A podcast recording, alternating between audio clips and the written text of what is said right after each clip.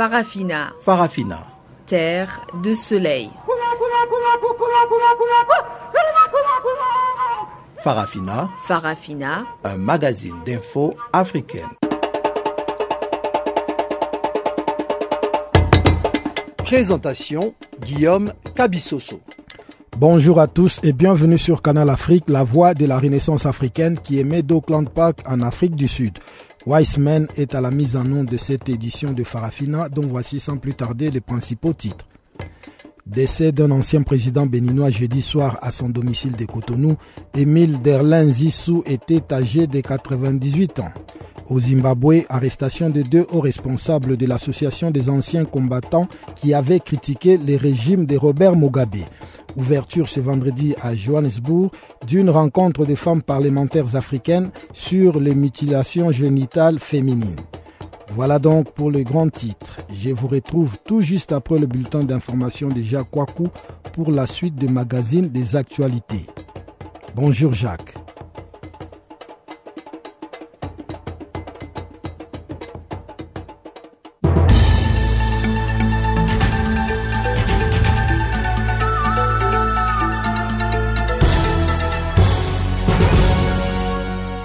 Bonjour, euh, commençons par le Bénin. L'ancien président Émile Derlin-Zinsou est mort. Émile Derlin-Zinsou, l'ancien président de la République du Dahomey, actuel Bénin, est mort à son domicile de Cotonou dans la nuit du jeudi 28 juillet au vendredi 29 juillet. Il avait 98 ans. Émile Derlin-Zinsou, farouche opposant au régime du général Mathieu Kérékou, avait dirigé le Bénin de juillet 1968 jusqu'au putsch en décembre 1969. L'ancien président avait ensuite été condamné à mort par contumace et sa famille, y compris son neveu Lionel Zonsou, ancien premier ministre, n'avait pu rentrer au Bénin qu'en 1990 au retour de la démocratie. Sa petite nièce, Marie-Cécile Zinsou, présidente de la fondation Zinsou consacrée à l'art contemporain, a partagé sa tristesse sur Twitter. En moins d'un an, le Bénin aura donc pleuré la disparition de deux anciens leaders. Il y a un peu moins de neuf mois, le 14 octobre 2015, le Bénin a enterré en effet l'ancien président Mathieu Kérékou, décédé à l'âge de 82 ans. Nigeria. L'armée reprend le contrôle d'une ville tenue par Boko Haram. Une force armée régionale alliée aux militaires nigériens a repris le contrôle de Damasak, c'est dans le nord-est du Nigeria, où les djihadistes de Boko Haram avaient tué plus de 200 personnes et kidnappé des centaines d'enfants lors de la prise de cette ville il y a deux ans, a annoncé vendredi l'armée nigériane. Dans sa mission de reconquête des villes et des villages par la MNJTF, entendez Force d'intervention conjointe multinationale, les troupes réoccupent Damasak, indique l'armée dans un communiqué. La MNJTF, basée au Tchad, pays frontalier, comprend des forces du Nigeria, du Niger, du Cameroun, du Tchad et du Bénin et a été mise en place pour tenter de mettre fin au conflit contre Boko Haram qui ravage la région du lac Tchad depuis sept ans. Damasak, situé à 180 km au nord de la capitale de l'état de Borno, Maïdougouri, est au cœur d'une zone agricole et halieutique et borde le Niger. Cette ville stratégique avait été capturée par les insurgés islamistes de Boko Haram en novembre 2014. Les combattants avaient alors tué plus de 200 personnes et kidnappé 400 enfants, poussant plus de 14 000 personnes à réfugier vers Difa, au Niger voisin. Libye, un quartier de Benghazi repris aux djihadistes par les forces du général Haftar. Après trois jours de combats meurtriers, les forces des autorités libyennes non reconnues ont repris jeudi aux djihadistes un quartier de Benghazi, deuxième ville de Libye. Nous avons pris le contrôle total d'Al-Gawarsha mercredi et nous avons renforcé nos positions dans ce quartier, a déclaré jeudi Khalifa al-Obedi, chef du centre de presse du commandement général de l'armée nationale libyenne, en abrégé ANL. Nous leur avons asséné un coup dur. C'est une grande victoire, a indiqué al-Obedi, avant d'ajouter que les terroristes retranchés à un kilomètre à l'est étaient poursuivis par ces soldats. Depuis mardi, de violents combats opposent les deux forces loyales général Haftar aux djihadistes. Six officiers des autorités libyennes non reconnus ont ainsi péri depuis le lancement de l'offensive destinée à reprendre ce quartier situé dans la banlieue ouest de Benghazi. Quatre d'entre eux ont été tués dans l'explosion d'une mine antipersonnelle. Tchad. Hissène Abré condamné à verser entre 15 000 et 30 000 euros à chaque victime. Les chambres africaines extraordinaires, en abrégé CAE, ont ordonné l'indemnisation des victimes de viols, de détention arbitraire ou prisonniers et rescapés et des victimes indirectes, a annoncé son président, le magistrat burkinabé Berda Gustave Kam. Le jugement a été rendu en l'absence de Hissène Abré à la tête du Tchad de 1982 à 1990. Mais les avocats commis d'office pour sa défense étaient présents. La juridiction condamne M. Abré à payer à chacune des victimes de viol et d'esclavage sexuel la somme de 20 millions de francs CFA, soit environ 30 490 euros, à chaque victime de détention arbitraire, prisonnier de guerre et rescapé, la somme de 15 millions de francs CFA, soit environ 22 867 euros, et à chacune des victimes indirectes ayant perdu des proches, 10 millions de francs CFA, a indiqué Berda Augustin Kam.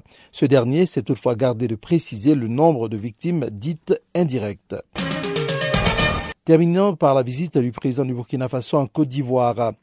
À Yamoussoukro, M. Kaboré va co-présider avec son homologue ivoirien Alassane Ouattara la cinquième conférence au sommet du traité d'amitié et de coopération, en abrégé TAC, entre les deux pays. Selon un communiqué de la présidence du Faso, cette rencontre au sommet qui se tient donc ce vendredi sera l'occasion pour les deux chefs d'État de célébrer les liens séculaires qui unissent la Côte d'Ivoire et le Burkina Faso et d'insuffler une nouvelle dynamique à la coopération bilatérale. Des décisions majeures seront prises à l'issue de cette rencontre, traduisant ainsi la volonté des chefs d'État des deux pays de toujours privilégier les intérêts de leurs peuples respectifs. Les experts, les ministres et les premiers ministres des deux pays ont travaillé dans ce sens sur les dossiers à l'ordre du jour de ce cinquième TAC, indique le communiqué qui précise que les conclusions de leurs travaux devraient aboutir à l'élaboration d'un communiqué conjoint qui sera soumis à l'approbation des deux chefs d'État. Le président burkinabé mettra à profit son séjour pour s'entretenir avec la communauté burkinabé résidente en Côte d'Ivoire sur l'actualité sociopolitique du pays. Les relations diplomatiques entre le Burkina Faso et la Côte d'Ivoire s'étaient refroidies ces deux dernières années. Les deux pays ont procédé à la nomination réciproque d'ambassadeurs courant juillet 2016.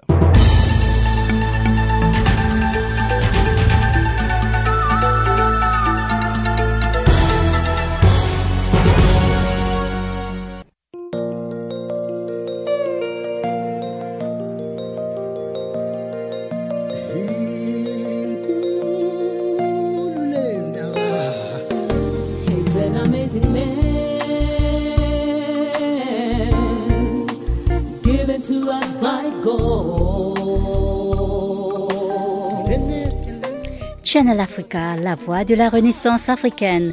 Écrivez-nous sur notre page Facebook Channel Africa. Faites-nous des tweets French Farafina ou bien Channel Africa 1.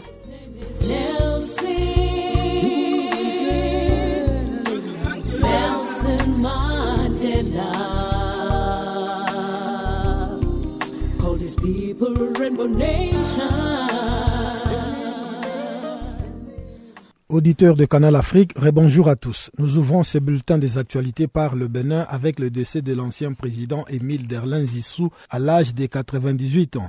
L'ancien président de la République du Dahomey de 1968 à 69 et oncle de l'ex-premier ministre béninois Lionel Zissou, Émile Derlin Zissou a rendu l'âme jeudi soir à son domicile de Cotonou. L'ex-président était absent de la scène politique nationale pour cause de maladies aggravées par le poids de l'âge homme politique béninois, Émile Derlin Zissou devint président de la République à la faveur d'un coup d'État militaire qui les porta au pouvoir le 17 juillet 1968. Il sera renversé en décembre 1969 à la suite d'un putsch. Notre confrère Pascal Oukpantoun nous trace ici les portraits de l'illustre disparu. Effectivement, euh, le président Émile Derlin Zissou est mort hier. La, la nouvelle est parvenue tard dans la nuit et les circonstances de, ce décès, il faut dire que Emile Denis est quand même un homme très âgé. Il a 98 ans, donc euh, c'est un centenaire pratiquement. Et il était fatigué, il s'était retiré déjà de la vie publique. Et de temps en temps, il donnait son avis par rapport aux situations qu'il y avait dans le pays. Mais je pense que c'est, il est mort d'une mort naturelle. Hein. À 98 ans, quelqu'un qui meurt, ça ne doit pas surprendre. Et comment la population béninoise a-t-elle accueilli cette nouvelle du décès de l'ex-président béninois? Non, c'est avec beaucoup de moi. et de considération que les Béninois ont accueilli cette nouvelle. C'est vrai, Émile Delin Zinsou a été un président, il a présidé le Bénin d'une façon très brève. Il n'a pas duré, c'est parce qu'il il a été au pouvoir en 68 ou 69 et ça a duré une année et il est reparti sur un coup d'État. Mais les Béninois ont une considération pour lui parce que c'est d'abord un homme de lettres, un homme de principe et qui n'a pas sa langue dans la poche. Quand c'est bon, il le dit. Quand c'est mauvais, il le dit sans, sans état d'âme. C'est vrai qu'au moment où il a été au pouvoir, les Béninois ont gardé toujours ce mauvais souvenir de lui. Un homme très très dur qui ne tolérait pas les détournements, tout ce qui était mauvais, il ne les tolérait pas.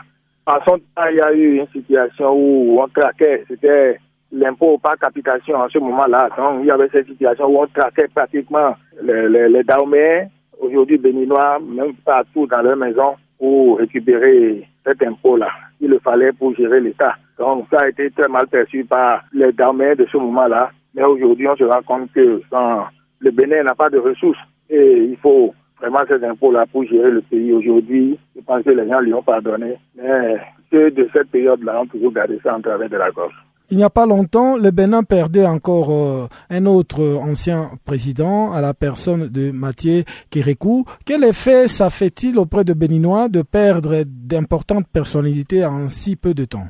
Bon, c'est un sentiment de regret parce que ces personnalités, quoi qu'on dise d'eux, c'est quand même des gens qui ont du vécu et qui apportent leur contribution, qui donnent des conseils qui essayent d'apaiser le, le, peuple, les situations de tension, ils essayent de les gérer à leur manière. Qu'ils partent comme ça, ça, fait un peu mal. C'est vrai, je est parti un peu plus tôt que Soussou. Soussou est plus âgé que, que Bon, nous n'avons pas autre chose à faire que d'accepter de prier pour le repos de leurs âmes.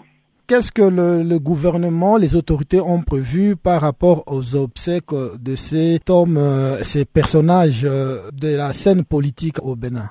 Comme vous le savez, l'information est toute fraîche. Ce n'est qu'entre hier et aujourd'hui que ça s'est passé. Je ne saurais dire tout de suite les dispositions qui ont été prises. Ce qui est sûr, il y aura des obsèques euh, dignes de son pour le moment, à ma connaissance, rien n'est encore prévu. Je pense que le grand conseil des ministres va certainement se tenir et discuter des modalités de, de ces. Pour le moment, je ne La lutte contre le terrorisme et la criminalité transfrontalière, c'est les nouveaux axes de coopération qui ont été abordés au cours de la cinquième conférence des chefs d'État et des gouvernements du traité d'amitié et de coopération entre le Burkina Faso et la Côte d'Ivoire qui s'est ouvert hier en Côte d'Ivoire.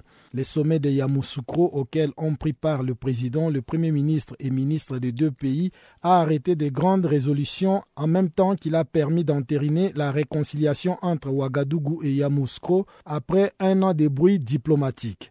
Une correspondance de Saleh Marius Kwasi.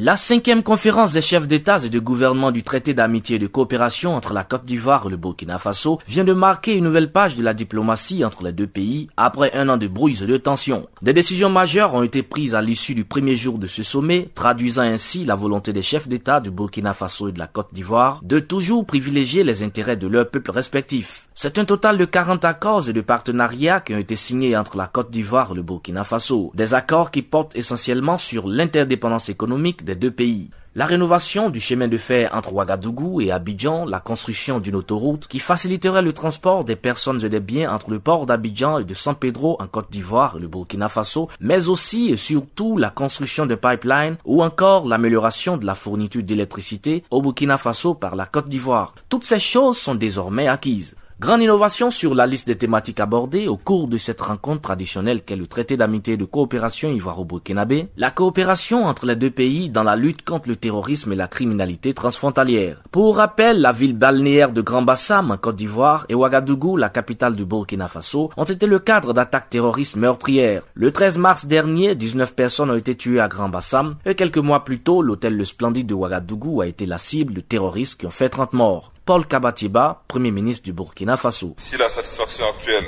est légitime, nous devons redoubler d'efforts et de détermination pour conduire à terme les multiples chantiers ouverts dans le cadre de notre traité et dont l'objectif est le développement de nos deux pays et l'épanouissement des peuples ivoiriens et burkinabés.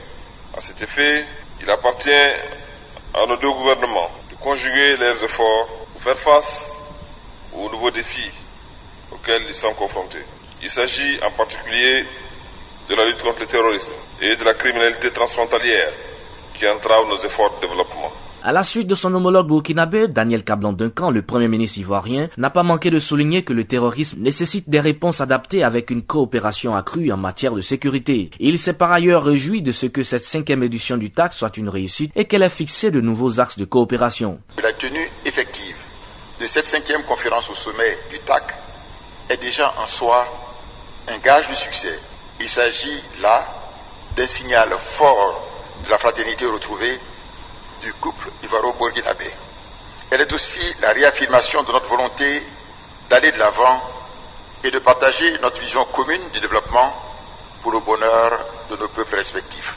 La rencontre de ce jour qui se tient à la veille du huitième anniversaire du TAC devrait donc nous permettre de procéder à l'évaluation de la quarantaine d'accords de coopération signés entre nos deux pays dans le cadre donc du TAC et de fixer au besoin de nouveaux axes de coopération. Plus spécifiquement, elle devrait être l'occasion de passer en revue nos chantiers prioritaires qui sont entre autres la construction de l'autoroute Yamsoko-Ouagadougou, la réhabilitation du chemin de fer Abidjan-Ouagadougou-Kaya, la construction d'une nouvelle voie ferroviaire de Kaya à Tambao, la mise en œuvre du programme de facilitation du commerce, du transit et du transport sur le corridor Abidjan-Ouagadougou, ainsi que d'autres dossiers spécifiques que nous pourrons faire aboutir Le Burkina Faso fait partie des dix premiers clients de la Côte d'Ivoire avec des échanges globaux estimés à 231 milliards de francs CFA, soit 460 millions de dollars américains en 2015. Le traité d'amitié et de coopération entre la Côte d'Ivoire et le Burkina Faso a été signé en 2008 et vise à favoriser la coopération entre les deux pays dans les domaines de la politique, de l'économie, des infrastructures, de l'énergie, du commerce, de l'éducation, du social, de la culture, de l'artisanat et de la libre circulation des personnes et des biens. Depuis Abidjan, c'est le Marus Kwasi pour Canal Afrique. En République démocratique du Congo, la majorité présidentielle a tenu ce vendredi un meeting à Kinshasa pour soutenir la tenue du dialogue politique convoqué par le chef de l'État.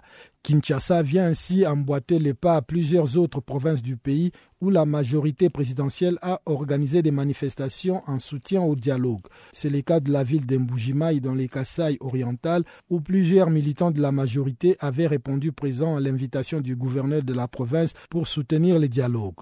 Alphonse Ngoï Kassanji explique ici au micro de Canal Afrique les raisons de cette manifestation et justifie en même temps la tenue d'un dialogue intercongolais.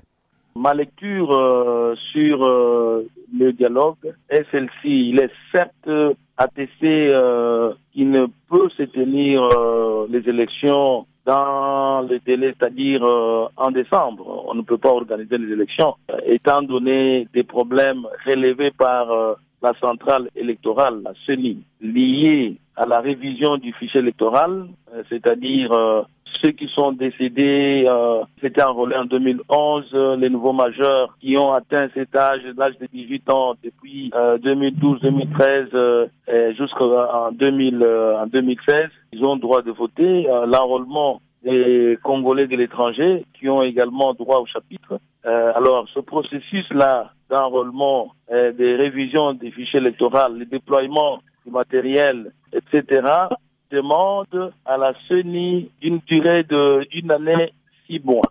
Ce qui fait que nous sommes obligés de traverser la date victoire de 2000, euh, donc disons de décembre 2016, où devaient se tenir les élections présidentielles et législatives. Euh, Au-delà de ces élections, il s'était posé également euh, un problème du calendrier. Le calendrier publié initialement par la CENI était partiel. Il concernait les élections municipales, euh, urbaines euh, et législatives provinciales. Et ce calendrier était vite réfuté, refusé par l'opposition. Et après le refus de l'opposition d'adhérer à ce calendrier-là, la CENI a publié le calendrier global intégrant toutes les élections, donc les arriérés euh, électorales. Et en ce moment-là, l'opposition a également rejeté ce calendrier-là. Ce qui fait qu'on s'est retrouvé devant euh, l'impasse, l'impasse du calendrier lié au calendrier électoral et du financement du processus électoral lui-même. Alors, ceci demande euh, un consensus pour éviter que cette autre élection elle ne puisse amener les Congolais à l'affrontement.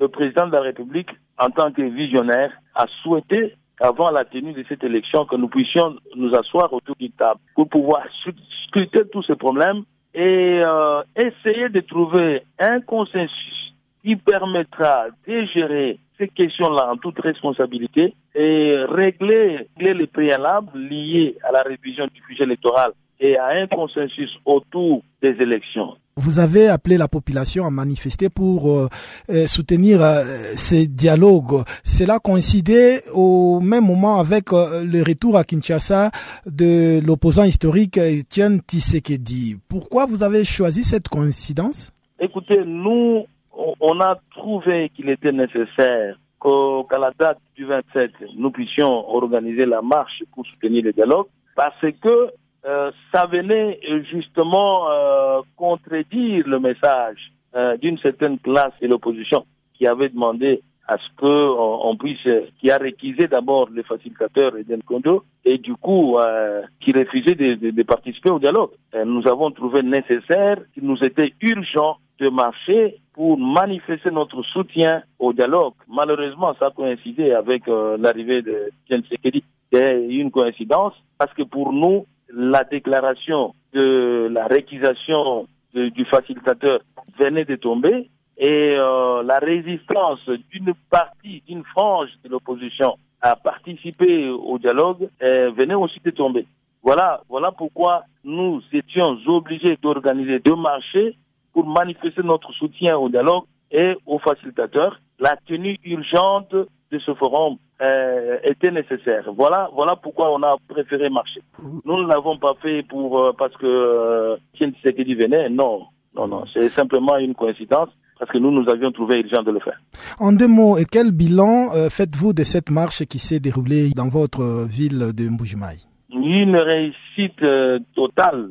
La population a adhéré massivement. Je dois vous informer que je venais juste de, de Kinshasa, d'une mission euh, que j'avais euh, effectuée à Kinshasa. Donc, je suis arrivé le 26, euh, donc le, au soir, et j'ai invité la population de marcher. Et j'étais surpris de voir que presque toute la ville, la ville a vibré, la ville d'Embougements a vibré au rythme de, de la marche. Et en même temps, il, il y avait une autre frange de, de l'opposition qui avait appelé à marcher pour accueillir virtuellement euh, Etienne Tshisekedi, mais cette autre marche n'a pas été euh, honorée et. C'était Alphonse Ngoï Kassanji, le gouverneur de la nouvelle province du Kasaï oriental en République démocratique du Congo. Johannesburg, la capitale économique sud-africaine, a abrité l'ouverture ce vendredi d'une rencontre de femmes parlementaires africaines sur les mutilations génitales féminines.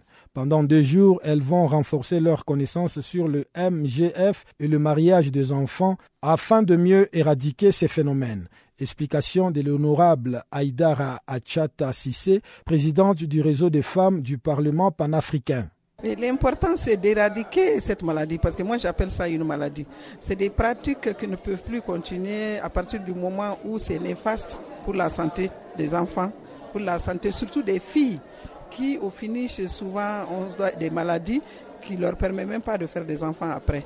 Et puis le mariage des enfants est vraiment quelque chose de catastrophique, surtout moi je viens du Mali, chez nous au Mali, je sais les méfaits de ce mariage-là, le mariage des enfants. Donc aujourd'hui c'est tellement important pour nous d'en parler et de sortir des résolutions, parce qu'il faut reconnaître qu'il y a un progrès, il faut reconnaître qu'il y a une formation à la base par les ONG, par les associations féminines et même par l'État l'État a pris conscience vraiment de la gravité de cette situation et a pris des dispositions. Mais ce n'est toujours pas suffisant parce qu'il y a un progrès, mais moi je pense qu'il faut que ça soit complètement éradiqué. Il n'y a aucune raison qu'on continue à mutiler euh, les filles, euh, souvent des âges euh, même à la naissance, deux jours après la naissance, dans certains pays, ils le font. Dans certains pays, ils font exprès d'attendre que la fille ait 8 ans, 9 ans, 10 ans, qu'elle soit consciente pour le faire, pour qu'elle sache qu'elle a eu mal. Moi, je pense qu'aujourd'hui, c'est vraiment des choses qui doivent disparaître. Alors, quelles sont peut-être des stratégies que vous pensez peuvent être mises en place afin d'amener les parents à arrêter de perpétuer ce type de, de pratique? Moi, je pense qu'il faut d'abord commencer par euh, les propositions de loi euh, dans certains pays, il y a déjà des lois qui existent, mais leur application pose problème. Les gens n'ont pas souvent conscience que euh, l'application des lois dépend en grande partie du contrôle de l'action gouvernementale, comme je l'ai dit tout à l'heure dans mon discours. Il faudrait que dans ce cadre-là, on puisse sensibiliser euh, non seulement la base, mais qu'on puisse exiger des, décideurs, c'est-à-dire des gouvernants, qu'ils puissent mettre en application les lois qui ont été votées. Mais il y a des pays dans lesquels il n'y a même pas de loi. Donc ces lois-là doivent être portées par les femmes qui n'ont souvent pas la formation nécessaire pour faire des propositions de loi. C'est pourquoi j'ai lancé un appel aux partenaires pour qu'ils mettent à la disposition, en plus de la formation, qu'ils mettent à la disposition des femmes parlementaires, euh, vraiment des assistants ou des consultants qui sont spécialisés en la matière, afin qu'elles puissent proposer des lois. Mais proposer des lois ne suffit pas. Il faut que ces lois soient votées. Pour que ces lois soient votées, je rejoins le président qui dit que les femmes seules ne peuvent pas. Parce qu'en dehors du Rwanda et je crois du Sénégal, dans la plupart de nos États, il y a à peine 10% de femmes dans le Parlement. Si je dois prendre l'exemple du Parlement malien, sur 147, nous sommes 14. C'est une catastrophe. Donc 14 femmes ne peuvent pas faire voter une loi.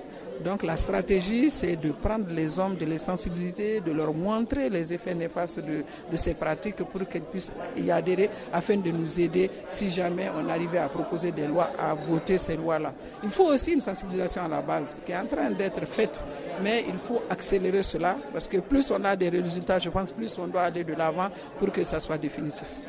Mais est-ce que vous pensez que ce sera facile de gagner ces hommes pour cette cause quand on sait bien que bon, ce sont les hommes aussi qui encouragent ce type de pratique? Rien n'est jamais facile, mais je pense que les hommes sont en train d'évoluer quand même.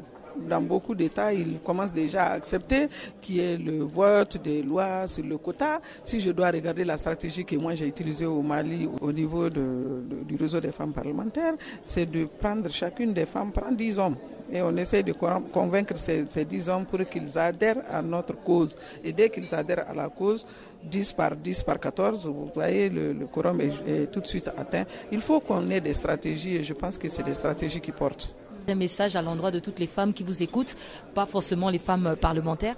Mais Le message, c'est de dire que les femmes doivent éduquer dans la famille déjà, parce qu'au niveau des familles, il faut qu'elles sensibilisent, que chacune sensibilise son frère, que chacune sensibilise son père, que chacune sensibilise son enfant pour que cette pratique-là puisse disparaître définitivement. L'éradication des mutilations génitales féminines passe par l'implication non seulement des femmes, mais aussi des hommes. C'est ce que pense l'honorable Roger Ndokodang, président du Parlement panafricain. C'est dans cette optique qu'il a lancé un appel à la responsabilité des hommes et convié les femmes parlementaires à des actions concertées. Moi, je crois qu'il faut que les hommes et les femmes s'asseyent pour mettre un terme à ce genre de pratiques. Il est bien vrai, ce sont les femmes qui euh, font ces pratiques, mais les hommes s'intéressent aussi à ça. Vous savez que généralement, quand une femme n'est pas mutilée, les hommes ne l'aiment pas, les hommes aiment les femmes mutilées parce qu'elles se disent qu'elles ne sont pas frivoles. Donc je crois qu'il faut démystifier ça et mettre dans la tête des gens que ce problème de mutilation génitale entraîne les problèmes de santé hein, à la femme. Et dans ce cadre, il faut de plus en plus que les hommes soient sensibilisés et demandent donc aux femmes qui le font d'arrêter. Donc je crois que il faut que les femmes se mélangent pour que le débat soit équilibré. Et selon vous, quelle devrait être l'action ou bien l'engagement des, des, femmes parlementaires dans ce combat? Les femmes parlementaires, euh, ils s'engagent. Il faudrait bien qu'il y ait des actions concertées. Parce que les femmes, euh, généralement en politique, les femmes sont minoritaires. Il faudrait donc que les femmes jouent avec la majorité des hommes pour pouvoir arriver aux solutions. Mais ce qu'elles font déjà, c'est déjà quelque chose qu'elles éveillent les consciences qu'elle essaie d'aller au-devant de la situation, crier, et il y aura une prise de conscience collective à tous les niveaux pour que ce problème soit résolu. Vous avez aussi évoqué les conditions économiques, les conditions de, de santé et tout. Qu'est-ce qui peut être fait afin que d'amener les parents qui continuent à perpétuer cette pratique de mutilation génitale, qu'ils puissent enfin laisser le, le, le but visé ici, c'est de demander aux parents de laisser ça parce que ça tue l'économie ça tue la personne. Si la personne ne devient pas, n'est pas en bonne santé, ne peut pas être un facteur économique. Si la personne a des véhicules. Donc, moi, je crois qu'il faut amener tous les parents à renoncer à ces pratiques. La femme a un double rôle à jouer. Si chaque fois elle parle au monsieur à l'oreille pour dire ce que nous faisons n'est pas bien, ça peut diminuer. Mais également, il faut que les gens prennent conscience de ce que cela comporte aujourd'hui comme difficulté en termes de santé, en termes de la reproduction et en termes du capital économique, étant entendu que les femmes sont majoritairement euh, les facteurs économiques dans notre continent. Je m'appelle Papa Wimbalen Kuruyaka.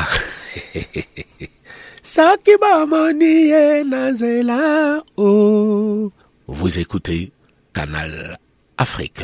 Sortons un peu du cadre purement politique pour aller jeter un coup d'œil sur ce qui fait l'actualité dans le monde économique. Voici donc Chanceline Louraquois pour le bulletin économique de ces magazines.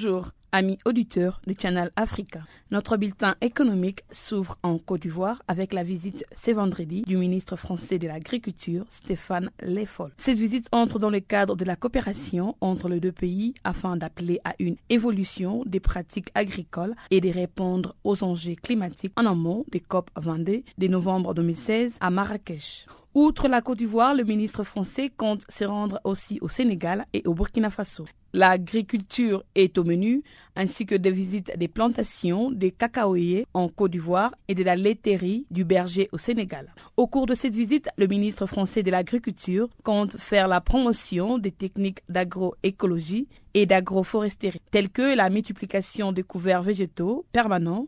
Pour le ministre Stéphane Le Foll, l'agroécologie a besoin de se développer en Afrique, tout comme en Europe et en France. L'objectif du ministre français est de rallier les bonnes volontés politiques et économiques de la région à son programme 4 pour 1000. Ces programmes visent globalement au stockage d'une quantité accrue de carbone dans les sols, signalant que 4% est le taux de croissance annuel du stock de carbone dans les sols qui permettrait de stopper l'augmentation actuelle du COD dans l'atmosphère.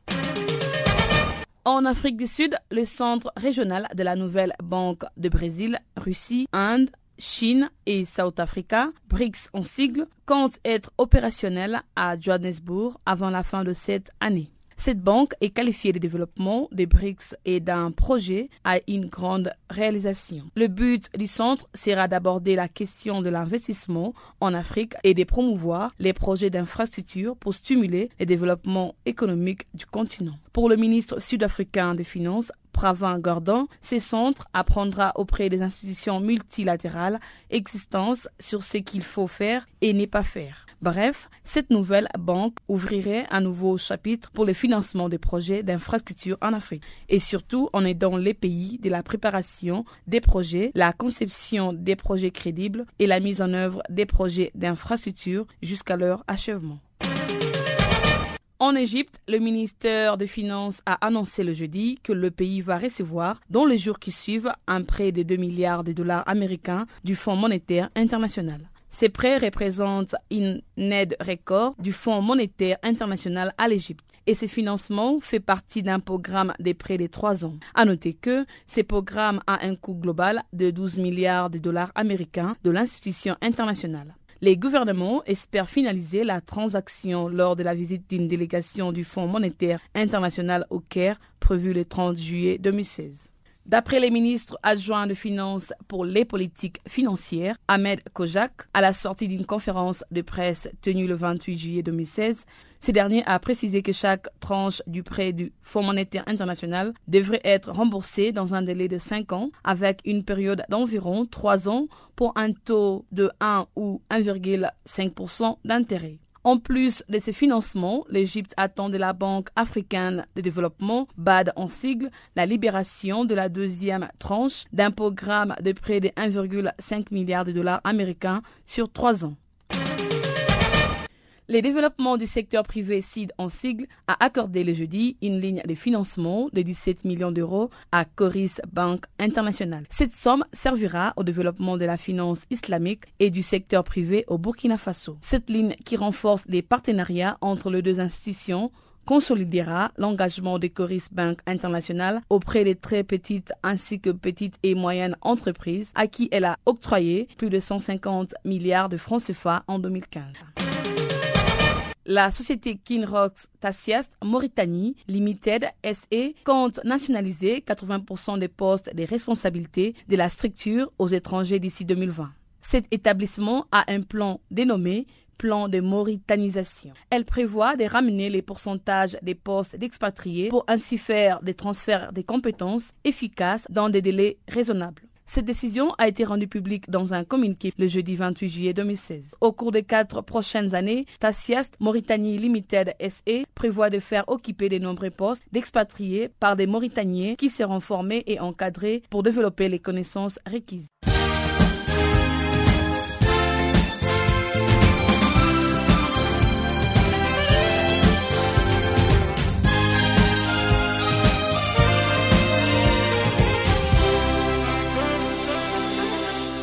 Africa oye, Africa manyogonyepa, Africa, Africa, Africa, Africa.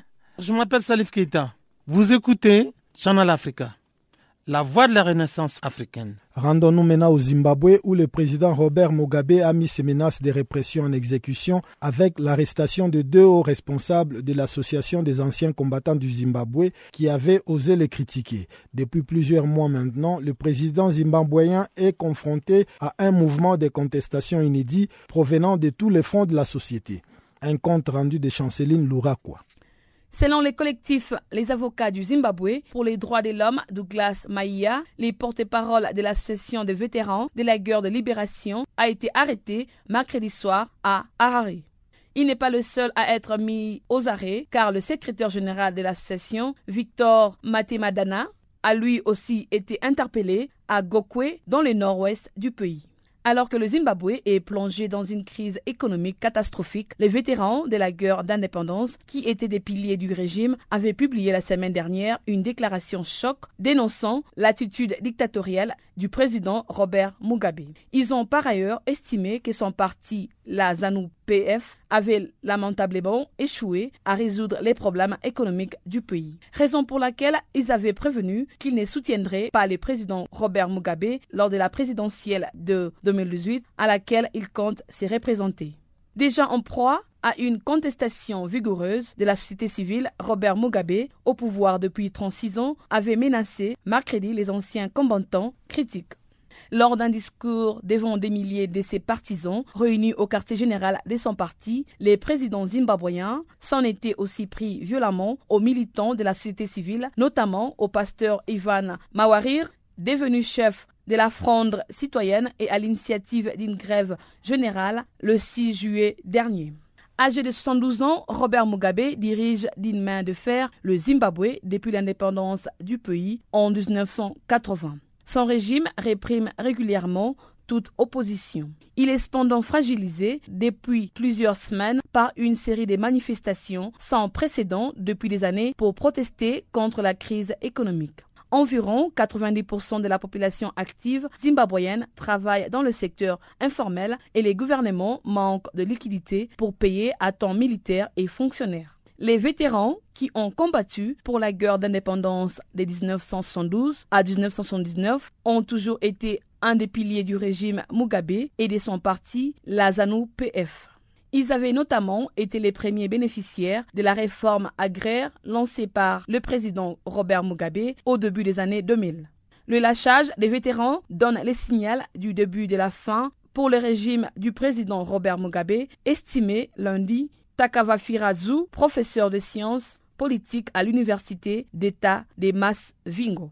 Les forces des autorités libyennes non reconnues ont repris jeudi aux djihadistes un quartier de Benghazi, la deuxième ville de Libye, après trois jours de combats. Combats au cours desquels les forces loyales au général Haftar ont perdu six officiers. L'offensive a été lancée mardi pour reprendre ces quartiers situés dans la banlieue ouest de Benghazi. Quatre d'entre eux ont été tués dans l'explosion d'une mine antipersonnelle. Nous leur avons asséné un coup dur. C'est une grande victoire, a indiqué Al-Obeidi, avant d'ajouter que les terroristes retranchés à un kilomètre à l'est étaient poursuivis par ces soldats. Au bout de trois jours de combat, les forces sous le commandement du général Khalifa Haftar, chef proclamé de l'ANL, sont entrées dans le quartier d'Al-Gawasha, où est apparu pour la première fois depuis 2013 les groupes djihadistes libyens Ansar al-Sharia et d'autres groupes dont le groupe djihadiste radical État islamique.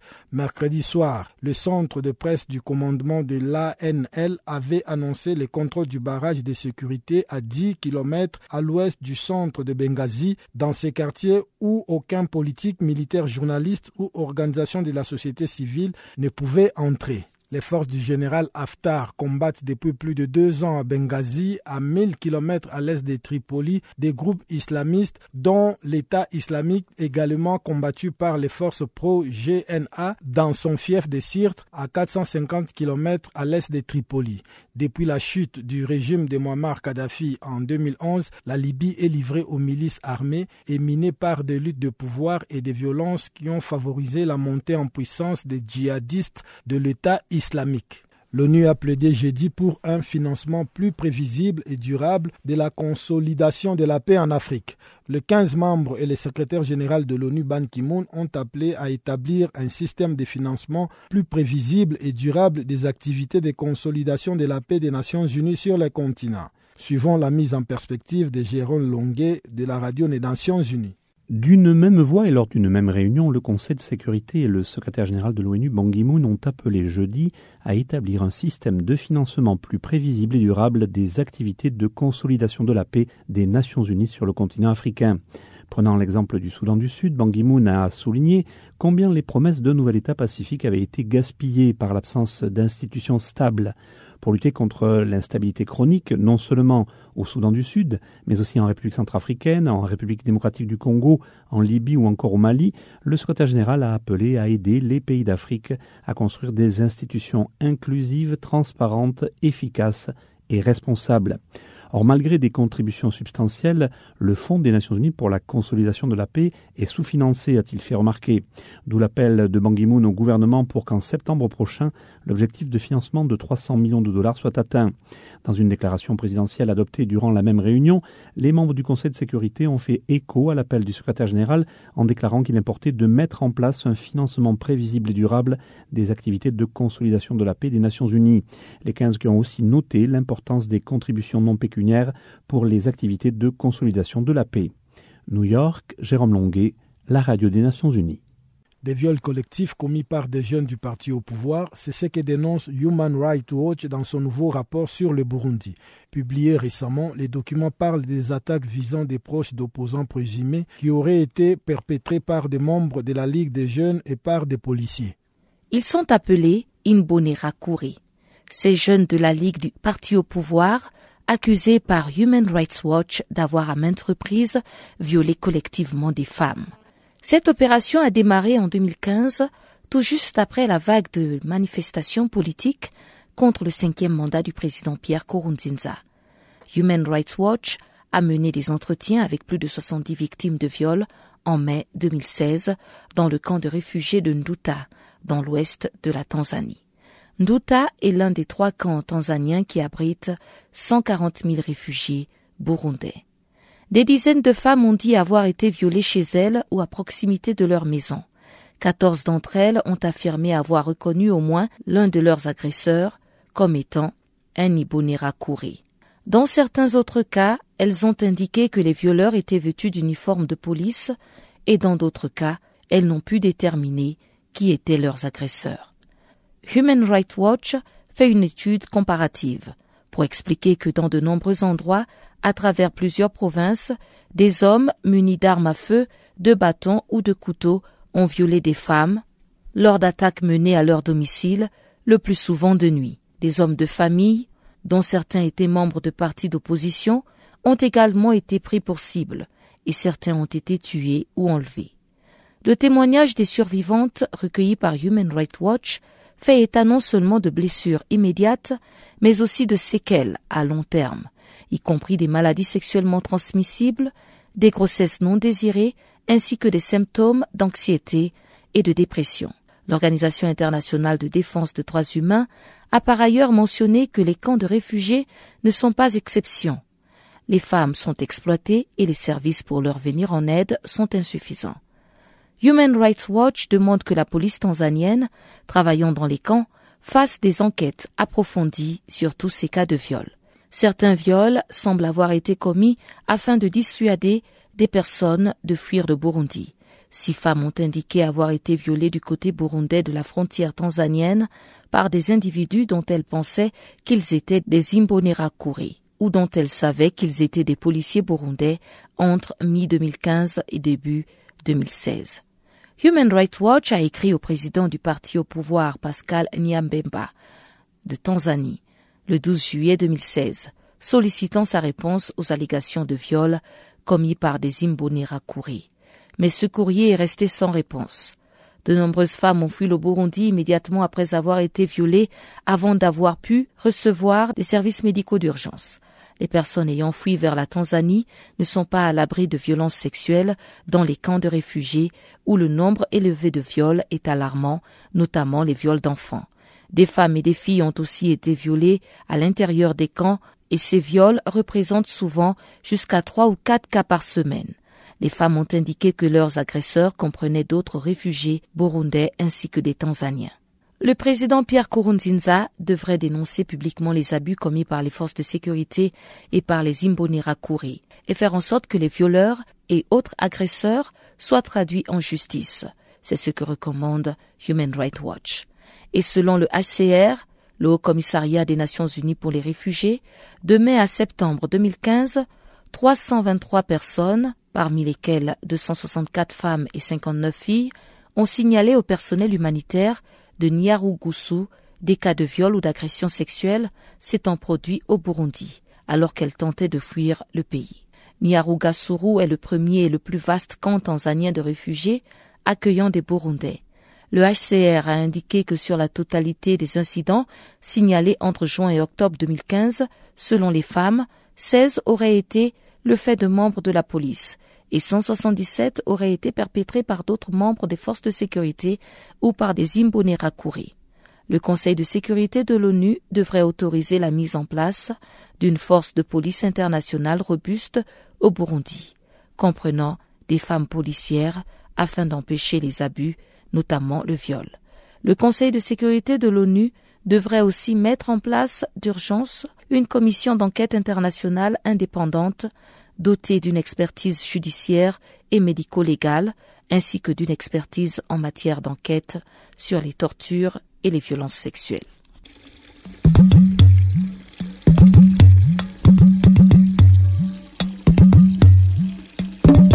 Vous écoutez Channel Africa à la radio et sur internet www.channelafrica.org.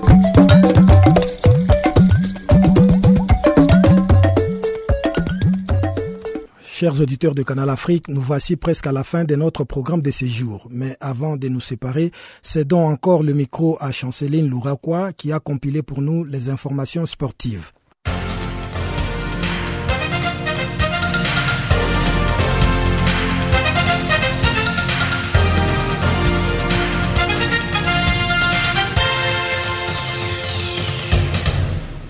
Bonjour, nous ouvrons notre bulletin des sports avec la 20e édition de l'Afro Basket de moins de 18 ans organisée à Kigali du 22 au 31 juillet 2016. La compétition reprend donc ce vendredi avec notamment le quart de finale. Cette championship FIBA Afro Basket de moins de 18 ans qui se déroule au Rwanda regroupe 12 pays. Il s'agit donc de l'Égypte, le tenant du titre, le Mali, l'Algérie, l'Angola, le Burkina Faso, la Côte d'Ivoire, le Gabon, l'Ouganda, la République démocratique du Congo, le Rwanda, la Tunisie et le Zimbabwe. À noter que ces pays ont été qualifiés afin de disputer les divers matchs du tournoi. Le Rwanda, qui a terminé second de son groupe derrière le Mali, sera face à la Tunisie. À côté, les derby maghrébins entre le champion en titre, l'Égypte et l'Algérie sera également à suivre. Le jeune Pharaon ont réalisé quatre victoires sur cinq en phase des groupes et n'ont perdu que face à l'Angola alors qu'ils avaient déjà leur billet pour l'écart. L'Égyptien Ahmed Khalaf tourne à 10 et 6 rebonds par match.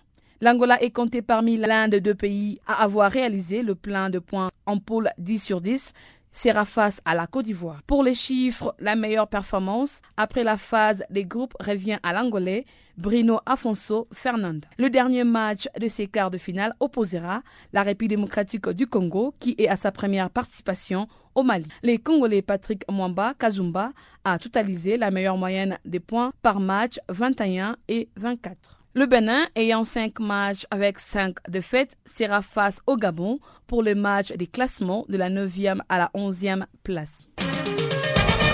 En Côte d'Ivoire, à l'issue de la quatrième journée de la phase des groupes de la Ligue des champions de la Confédération africaine de football, Al-Ali s'est refait une santé en dominant les Wydad Athletic Club à domicile, tandis que Mamelody Sandon a d'ores et déjà validé son ticket pour les derniers carrés. Dans l'autre groupe, les clubs égyptiens se replacent dans la course à la qualification pour les demi les après le succès un but à zéro sur le WAS du Maroc. À domicile, le club africain s'est imposé sur la plus petite des marges, un but à zéro devant les Amalek d'Égypte qui s'est mis en difficulté avec seulement trois points. La SEC Mimosa n'a pu l'emporter à domicile devant, devant Zesco United de la Zambie un but partout. Les tout-puissants Mazembe de la République démocratique du Congo est premier d'être qualifié de la Coupe des Confédérations. Les tout-puissants Mazembe a remporté le match joué contre Maloudia Beja d'Algérie sur un score de 1 but à 0.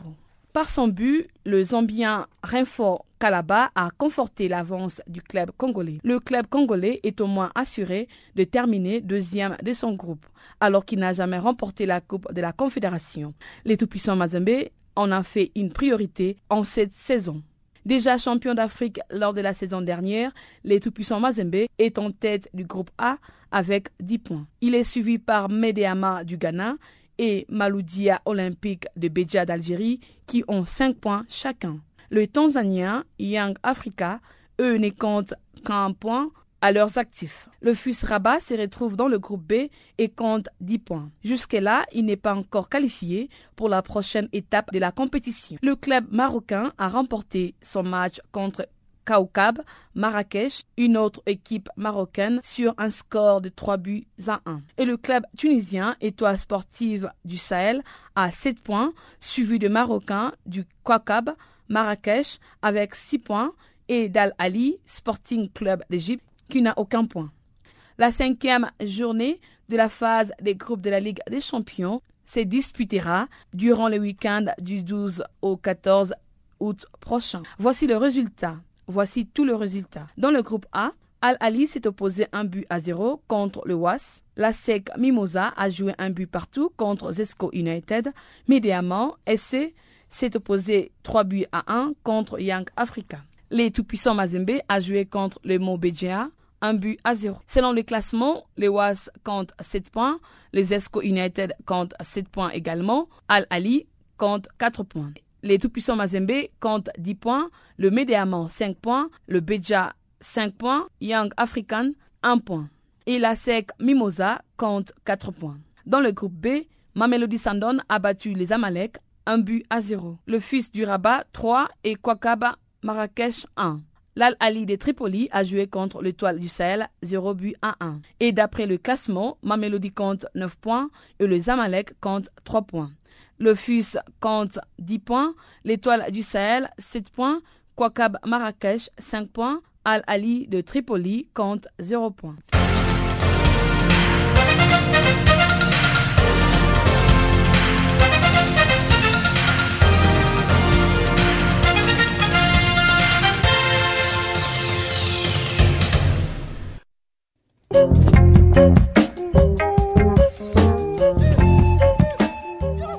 C'est par cette information que nous mettons un point final à cette édition de Farafina sur Canal Afrique. Toute l'équipe du service français vous remercie pour votre aimable compagnie et vous donne un nouveau rendez-vous pour demain. En attendant, Guillaume Cabissoso vous souhaite de passer une agréable journée ou soirée selon le lieu d'où vous nous recevez. Au revoir.